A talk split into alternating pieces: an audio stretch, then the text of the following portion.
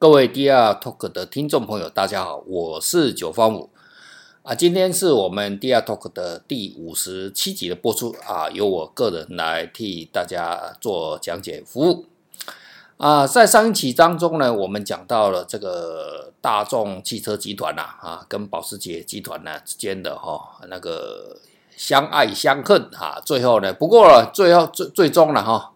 他们也算是双双双哦修成了正果哈，这种这种案例哦是非常有趣的哦，就是说在资本主义哈，在金钱的面前呢哈，那所有的仇恨呢，基本上大家都是可以啊一笔勾销的哈。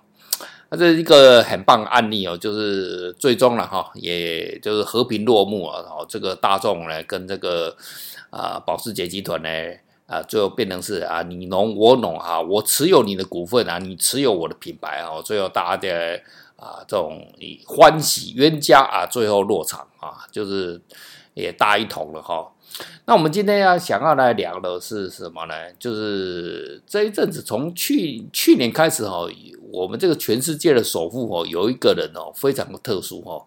大家都会想说啊，可能现在全世界的这种首富啊，哈，可能都是一些科技品牌哈居多哈，没错，是是这样子没错。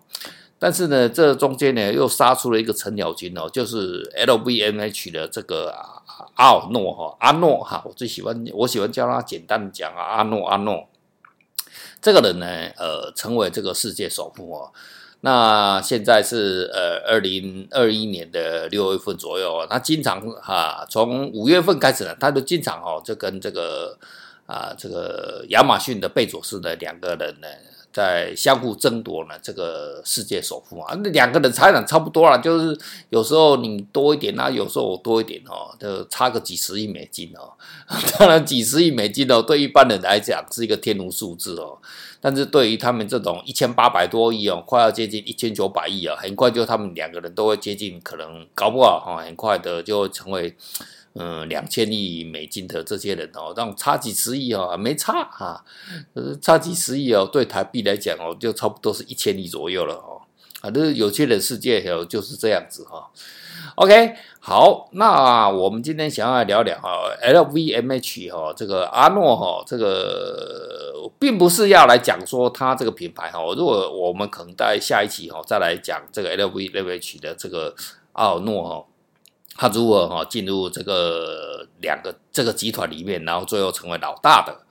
我们今天我想要讲的是什么？就是这个另外一个奢侈品的品牌哈。那就是我们这个奢侈品里面的小仙女啊，是谁啊？就是爱马仕，哈啊！为什么说她是小仙女？她几乎可以说是算是在所有的奢侈品的品牌里面呢，呃，至今为止哈，比较崇尚什么这个工匠精神的啊，就是比较少呢被这个呃资本主义呢污染过的哈。那当然，这后面它有转，稍微有一点转型了。我们稍微来聊一下哈，这个 LVMH 也曾经呢啊，这个并购了这个爱马仕的这个故事哈。那当然，我们现在讲结果论了哈，最后是没有成功啊。但是这中间呢，到底发生了什么事情呢？有什么东西呢？觉得呃值得我们呃去呃挖掘或者学习的？呃，我要讲的先先必须还是必要先从这个这个。呃，LVMH 集团开始讲起哦。这个 LVMH 集团呢，大家都知道，它是一个从呃这个 LV 啊，加上 MHM 就是那个什么啊，那个 XO 那个轩尼斯啊，哈，轩尼斯啊，哈，轩尼斯这种两个公司合并了嘛，哈。那种当然这中间呢，最后是被啊阿尔诺呢有机可乘啊。这个以后我们下可能在下一期我们再来聊啊。那我们今天就直接切入这个阿尔诺哈，他当然你大家都现在都知道，LVMH 集团下面有非常非常多的品牌嘛，对不对哈？啊，例如什么什么什么 CD 啊，哈，什么什么 Celine 啊，太多了哈，讲不完。大家大家可能都比我更清楚，特别是女孩子哦，女孩子听众哦，对这种时尚品牌哦，呃，比较了解的哈。那在奢侈品的世界哈，它分成哦这种。软奢跟硬奢哦，那什么叫软奢？软奢就是这种卖这种啊什么什么什么时装啊、皮具啊啊，包包啊这些啊，好，这个这个这个配件啊，哈，这些就是软色软的啊。那硬色是什么？硬色可能就是啊，珠宝啊，啊，钻石啊，啊，手表啊，好，那些就是硬色。那我们这个爱马仕呢，它基本上它做的是这个软色的世界哈。那大家都知道，在奢侈品的这种软色的世界上面，它还是是不是会产生什么鄙视链？哦，那那那爱马仕基本上就是。这个在软色的世界哦，就就是最高点的，它基本上就是 king 了哈。它基本上哦，你那个 LV 品牌哦，呃，想要跟呃这个爱马仕比哦，那真的是是可能是啊，すみません，那没办法。我们看他们两边的价钱就知道了嘛，哈，两边的价钱啊，做工啊，是呃，基本上不是一个档次哈。 那大家也都知道，这种奢侈品会有一些鄙视链嘛？哈，你说我我爱马仕的，我一定看不起什么？看不起这 LV 的啊？我看不起你什么这个迪奥的啊？迪奥哈哈，看不起什么？看不起你香奈香奈啊？哈，但香奈儿、迪奥跟那 LV 大家彼此呢，呃，互相互相看不起，哈，就大家啊等级差不多哈。那可是他们他们这几个又会看不起谁？啊，下面有谁啊？就 GUCCI 吧，GUCCI 吧，哦哦，那 GUCCI 下面会有一些谁啊？有一些比较更小的品牌啊，什么什么 YSL 啊，啊，Prada，奇怪，Prada，诶，Prada 有那么差吗？Prada 应该也还不差吧？东西哈，还有什么 Celine 啊，什么 BB 呀，哈，那在下面呢？那下面就什么什么，呃，这种那种啊，反正就是没有人权呐，在下面可能就是没有人权呐，那种。那种包包就可能就再也没有人权哦，啊，所以这种这种鄙视链哦，在我们的世界上经常出现了。例如喝酒，喝酒也有鄙视链的哈。你看那个呃，这阵子美世界比较多的就是酒是威士忌嘛哈，威士忌他就看不起什么，看不起红酒嘛。那以前红酒比较多嘛，对不对哈？那现在呃，你看拍卖行就是说，拍卖行现在拍什么比较多？威士忌啊啊，威士忌都看不起啊，那个喝红酒的。喝红酒的看不起谁啊？喝喝香槟的啊啊！喝香槟的那看不起谁？呃，可能就看不起什么喝喝精酿啤酒的啊啊！喝精酿啤酒看不起？就喝普通啤酒的啊哈啊，类似这样子哈。那汽车买汽车是不是也是有鄙视链？肯定有嘛，对不对？哦，那在我们台湾这个就是啊，这个进口车就看不起啊，这个这个国产车啊，对不对？啊。啊，什么什么福斯汽车啊，你就看不起这个牛头牌汽车，哈、对不对？哦，那那那那那种在豪进口的豪华品牌再上去，可能就是什么？可能就是嗯，呃，BBA 啊，就 EA 二 B 啊，就是什么啊，这奔宾士啊，BMW 啊，奥迪啊，哈啊，这个又又又是一个档次嘛，哈。那再上去呢？哦，这个上去就呃保时捷啊，保时捷对不对哈？那保时捷再上去了，保时捷再上去可能就是嗯法拉利吧啊，什么什么什么蓝宝坚尼啊，什么大牛小牛嘛哈。那再上去呢？再上去可能就布加迪吧，对不对？好，布加迪就会对那个保呃那个什么法拉利也产生鄙视链哈啊。那这个这个这个这个这个东西是是不是会这样子呢？呃嗯，可是世界上就是这样子哈。例如说啊，学历啊啊，我们讲学历，学历有没有鄙视链？鄙视链有啊啊，台清交啊啊，对不对？台大的当台大的啊的想法可能清华交大，嗯，好像就是啊差我再差一点点啊，对不对？啊，通常要讲台清交啊，台清交下来就是什么啊？可能就是什么成大什么。啊，台北大学啊，北科大啊，就这样啊，北科大现在也很不错了哈，啊，什么科啊，台科大啊，这这这这这个这个等级啊，哦，啊，再下来呢，下来就是这个就是我们这样，像我们这种 啊，像我个人就是什么淡江大学毕业，对不对啊？啊的这种这种这种私立学校的啊，哦，那。那再下来，下来再下去，再下去又是没有人权的，就是没有人权啊的的学校吧？哈，那你你说这种东西跟人生有一定的关系吗？嗯，好像有，也好像没有啊。例如说，像我个人就完全没有这个感觉。为什么？像我们那个学校，我们那个淡江大学哦，我们那个校友哦，毕业哦，呃，我们通常哦，可能现在的啊，要进入什么联发科啊、台积电啊，也比有了哈啊，比较少了啊。可是问题是什么？我们那个学校毕业很多，最后都就进不了什么好的好的公司嘛。那最后干嘛？当老板，最后变老板哦，所以哦，我完全是无感哦。对，那最后你出出了学校之后，最后比的呃比钱啊，比看谁赚的会会赚钱嘛，哈。所以这这这这种这种鄙视链哦，基本上就是心理状态啊。但是我们不能否认哦，在这个世界上就充满了这样子的一个鄙视链哦。好啦。我们再来回来回过头来讲一下哈，这个 LVMH 集团啊，他阿尔诺哈阿诺哈阿诺先生呢啊，曾经呢啊想要并购的什么？他在一九九九呢，哎想要并购这个 GUCCI 啊，啊最后是那个 PPR 啊，就是一个开云集团啊，来充当这个白衣骑士哈，来来解救了 GUCCI 哈。那这是怎么一回事呢？什么叫白衣骑士呢？白衣骑士就是，嗯，像例如说，我们都知道嘛，哦，你要假啊，例如说，LVMH 要并购 GUCCI，是不是就就是要对他们进行什么？买股票嘛，就买买买买买买买买买到什么？买到超过比别人多，或者是过了二分之一啊，你就压倒性的这个这个票数嘛，对不对？通常好，通常这样子，那。当时呢，一九九九年的 GUCCI 呢，他就想嘛，就找找开云集团的，开云集团也是一个奢侈品的品牌嘛，哈，这个集团，然后就来充当这个，他就说宁可哦死哦，那我就啊开云集团呢，这个这个呃买 GUCCI 的股票，那我宁可哦哦 GUCCI 的想法是的精诚啊，哈，就我宁可给开云集团，我也不想给你 LVMH 哈，当当呃最后呢，就是这个啊开云集团呢充当了这个白衣骑士哈。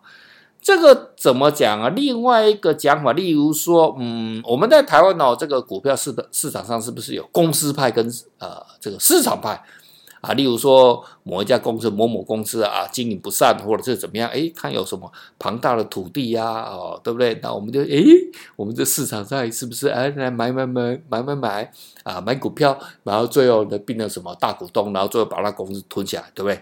那这时候哎，可能哎这个公司派呢？啊，就以前这这股票呢，没有太多啊，可能就会找啊善意的第三者哈、通常、善意的第三者哦是很难说了哈、哦。这个这个股票这种东西呢，就是哦，你股份多，你就是老大了哈、哦。那像我们台湾这个有这种这种这种公司派跟市场派呢，那。你又说，哎，有一些法的，例如说什么基金呐，哈，就某某基金呐，或者投资公司的，他们通常诶也都会，嗯，类似的哈，那类似的善意的第三者哈，可是他们不会去获什么获利啦，就投票权而已哈。但是通常啊，白衣骑士呢，通常是。有协定的哦，就是说我为什么要去冒这个风险哦，帮你这个忙，当然对对，保护你这个你的你的这种股权哈，当然是他们会有一些协定的，或者是怎么样的一个私底下的协定，都是会有的哈。那当然的，有一有一天呢，这个我们这个 LVMH 的奥尔诺呢，有一天呢，也也是想要来怎么诟病这个这个小仙女哈，爱马仕。那大家都知道嘛，哈，这个在法国哦，他们这个法国证监会的这个规定哦，就是说你超过你买股票哦，买超过五个 percent 哦，你就要公开这个这个，呃，就是公在市场上公开的这个跟大家说了哈。那 LVMH 当然就不会这样，他所以他偷偷买买买了四点九，四点九就就不能再买上去了。那四点九八当然是什么？当然是没办法吞下公司嘛，哈。于是呢，他私底下呢又找了什么三家这个这个投资公司哦，投行哦，来跟他们呢做一些对赌协定哦。他这个这个对赌协定就是说里面哦，就是他们有一些协议，啊就是说。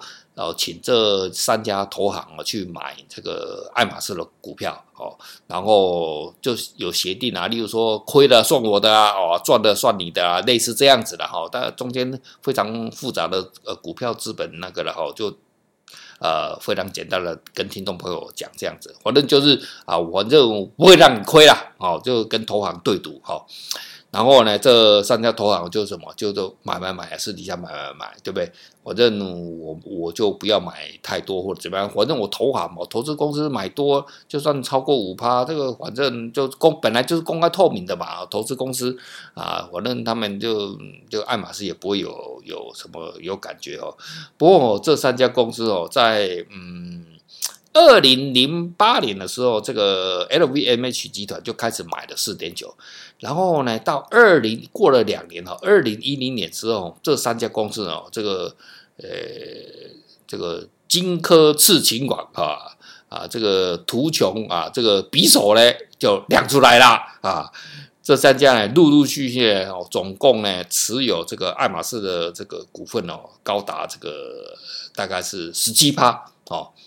然后，诶，就阿阿诺就把这个底牌献出来哦，那那时候市场呢就哇就吓到了哦。那那对手爱马仕那边的股东呢，因为他是一个家族企业嘛哈，虽然他整个家族哈全部哦哈持有的股份呢高达七十个百分点，七十百分点这很多嘛，可是呢，他分散呢在了这个两百个人的手上，那。那这个 LVMH 呢集团呢，它手上呢十七点一加上原来的四点九，哎，加一加就二十几趴的嘞，对不对？那这个它变成是最大的股东。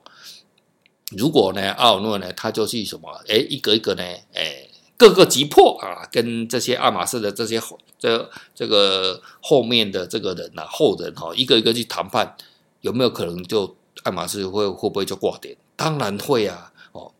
这时候呢，因为哦，这种外患来了哈，爱马仕集团的这个呃这些亲戚终于哦肯哦大家哦坐下来谈了哈，所以大概有五十二个股东吧哈，这个股东呢比较大股呢，这样们就坐下来呢，就他们就成立一个呢 H 五一啊这个控股公司啊，他们就把这个股票大家都凑一凑哦，我们呢就把它锁起来哈。这个类似哦，什么家族的信托基金这样子了哈，然后大家锁起来，然后这个哎，我们大家讲好，这个这锁起来之后，这个我们这股票二十年之内是不能动的哈。然后其实他们不止只有五十五十趴了哈，对，五十点二趴了，但还有十几趴是十二点五趴了哈，就多出来。那这十二点五趴呢，诶，买卖呢可以，但是呢，就是要家族里面的人优先认购啊，这样子。然后不是只有这样子了哦，那爱马仕当然也是跟这个证交证券会证券会啊，或者是什么啊什么反垄断的这种啊举发啊，就啊告啊告啊哈，反正就是一样嘛，就搞了搞过去了哈。这个最后呢，这个 LVMH 集团的就也是被这个法国政府说啊，你不行不行不行，你这个是呢呃违法了，判你罚你八百万欧元啊，这样子。可是呢，你也知道嘛，哈，大家都知道，这个在两家公司啊，这种市场派跟公司派在竞争的时候，那股票呢就什么狂飙上去嘛，哈。那既然奥尔诺想说啊，反正这个这个也买不到了啊，好吧，我就就获利了结嘛，所以他就把这个股票呢，这个从二十几趴降到剩下八趴，哈。然后，可是他中间呢，哎，赚了什么？哎，赚了几十亿欧元这样子，哈。所以也也是哦，那没当然没有被他拿到哈，然后就就就赚了这钱。那最后剩了这个八趴的爱马仕呢，奥尔诺诶，他也把它发挥的这个淋漓尽致了。因为呃，早先呢，更早的时候哈，这个我们下一期再来介绍一下。就奥尔诺这个人，他曾最早是呃有购买什么掉啊，呃，这个迪奥哈，迪奥这个这个公司的股权，他是最大股东。然后呢，当时他是最大股东，可是还没有全部吞下来了哈。那最后他就用了一些钱啊，加上啊爱马仕的这个股票哈啊，在好像是二零一八年嘛，就是前几年的时候，最终呢把这个迪奥的这个所有的股份呢，全部哦啊用现金加上爱马仕的这个股票呢，把它全从这个。啊，一些最大股的最最后的二十几趴吧，我记得是二十几趴的这个股份啊，把它全部收购收回到 LVMH 集团的哦。所以这个阿诺这个人哦，真的是好厉害哈，他就把那个剩余价值哦，炸到最高点哦，然后完成他的这种啊不断哦购并吞并的这个啊这个这个这个商业手法哦，然后现在成为这个啊世界首富，这个真的是很厉害了哈。好了，我们今天稍微聊到这边为止。我们下一期哦，我们再来聊聊 LVMH 哦，它这个公司哦，阿尔诺哦，到底是何方神圣哦？怎么会进入这家公司哦？